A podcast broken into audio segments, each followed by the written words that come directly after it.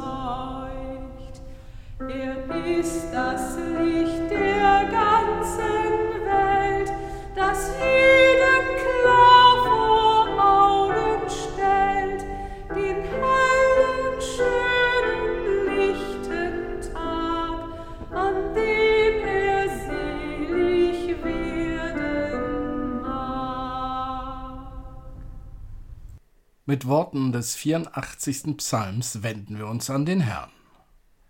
Wie lieblich sind deine Wohnungen, Herr Zebaoth. Meine Seele verlangt und sehnt sich nach den Vorhöfen des Herrn, mein Leib und Seele freuen sich in dem lebendigen Gott. Der Vogel hat ein Haus gefunden und die Schwalbe ein Nest für ihre Jungen. Deine Altäre, Herr Zebaoth, mein König und mein Gott. Wohl denen, die in deinem Hause wohnen, die loben dich immer da. Wohl den Menschen, die dich für ihre Stärke halten und von Herzen dir nachwandeln. Wenn sie durchs dürre Tal ziehen, wird es ihnen zum Quellgrund, und Frühregen hüllt es in Segen. Sie gehen von einer Kraft zur anderen und schauen den wahren Gott in Zion. Herr, Gott Sebaoth, höre mein Gebet Vernimm es, Gott Jakobs. Gott unser Schild, schaue doch, sieh an das Antlitz deines Gesalbten.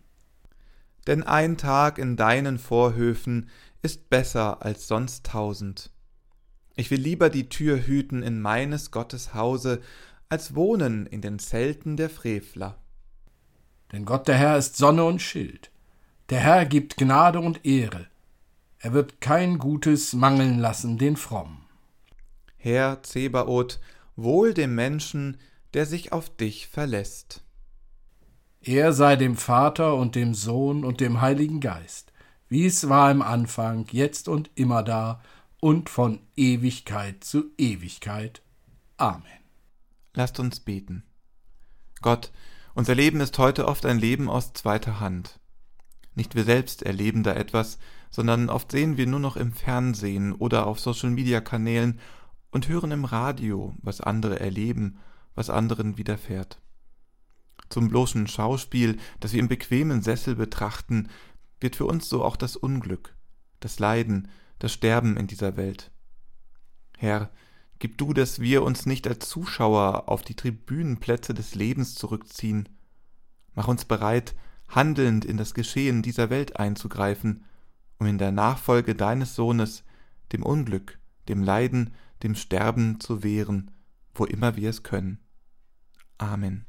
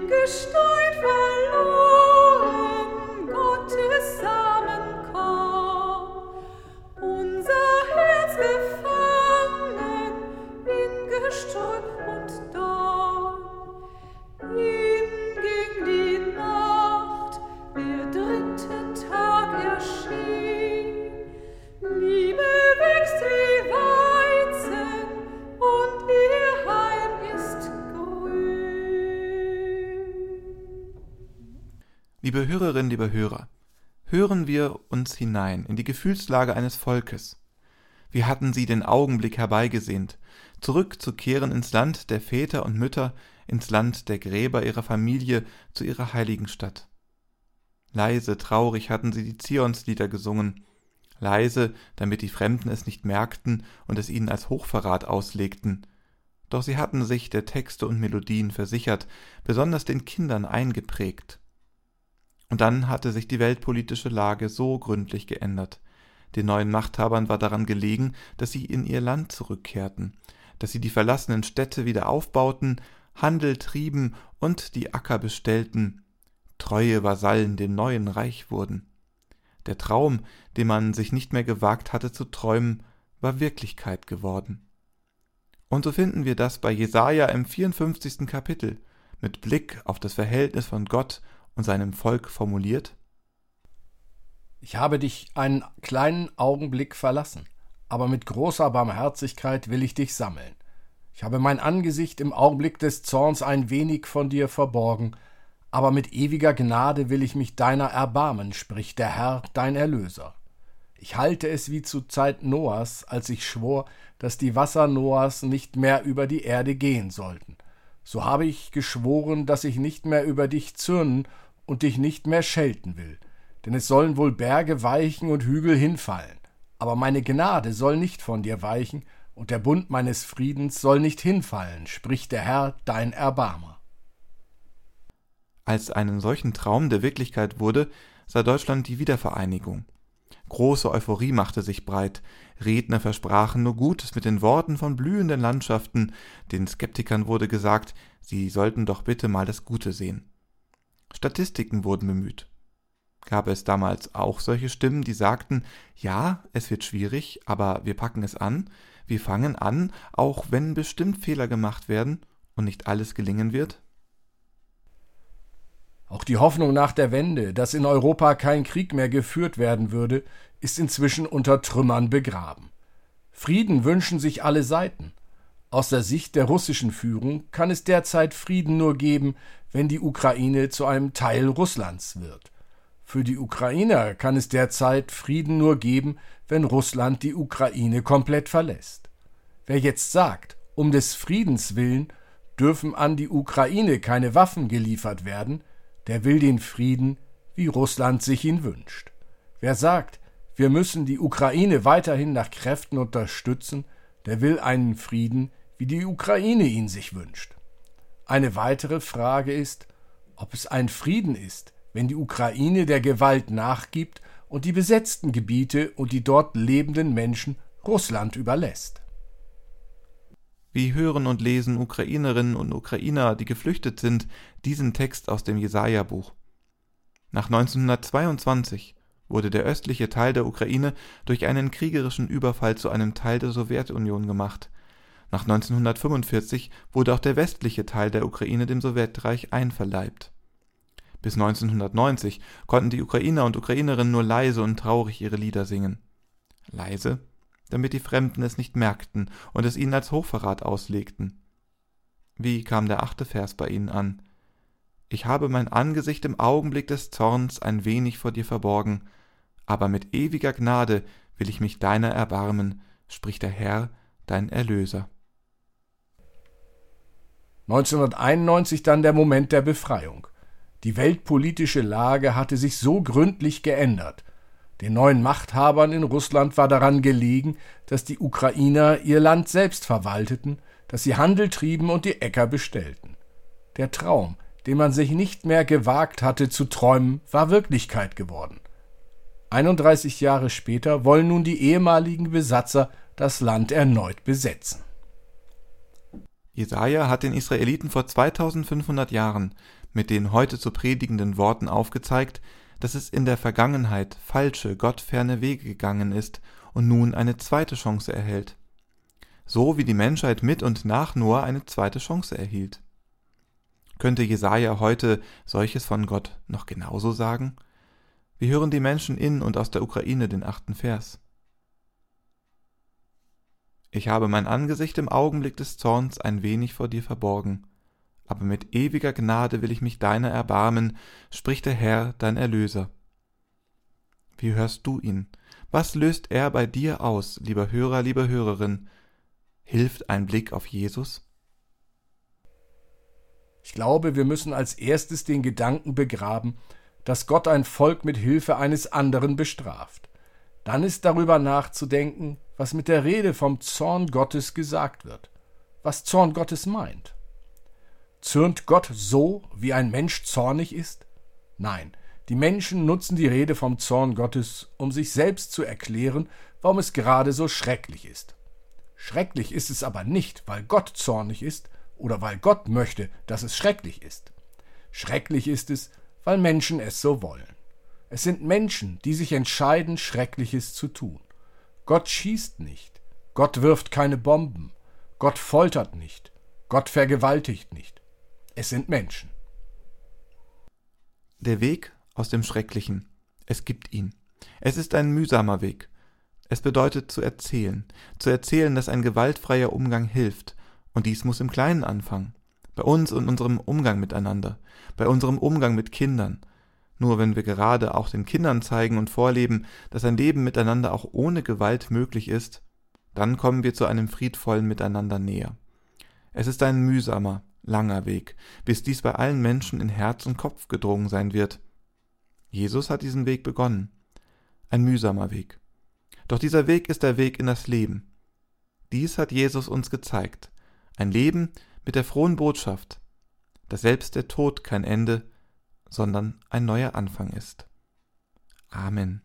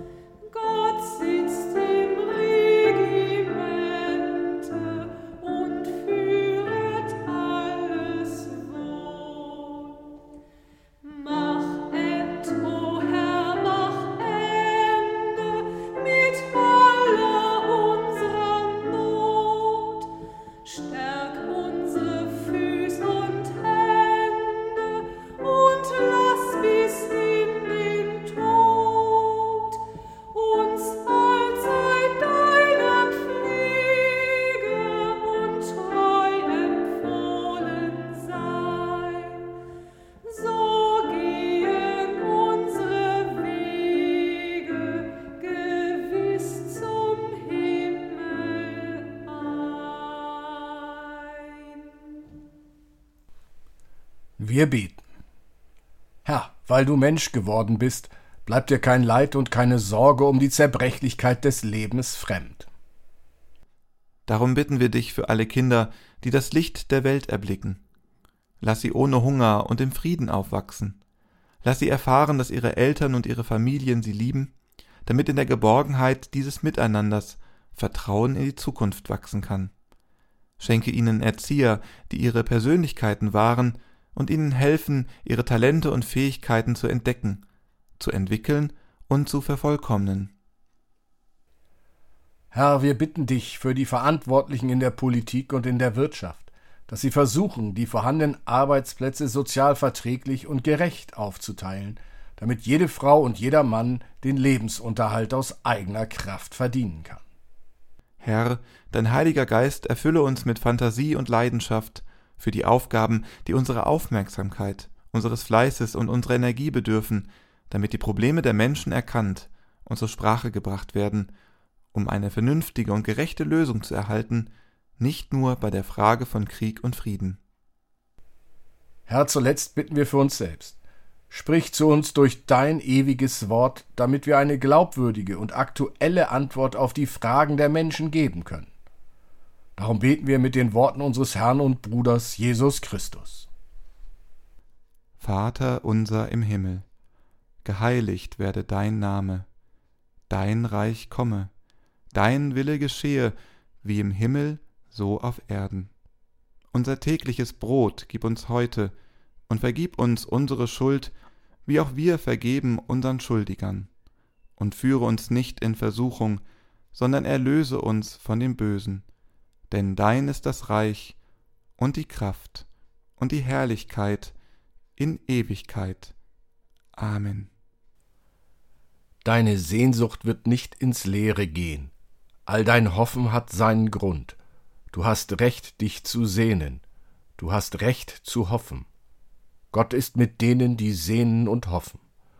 Gottes Segen liegt auf denen, die sehnen und hoffen. Amen. Música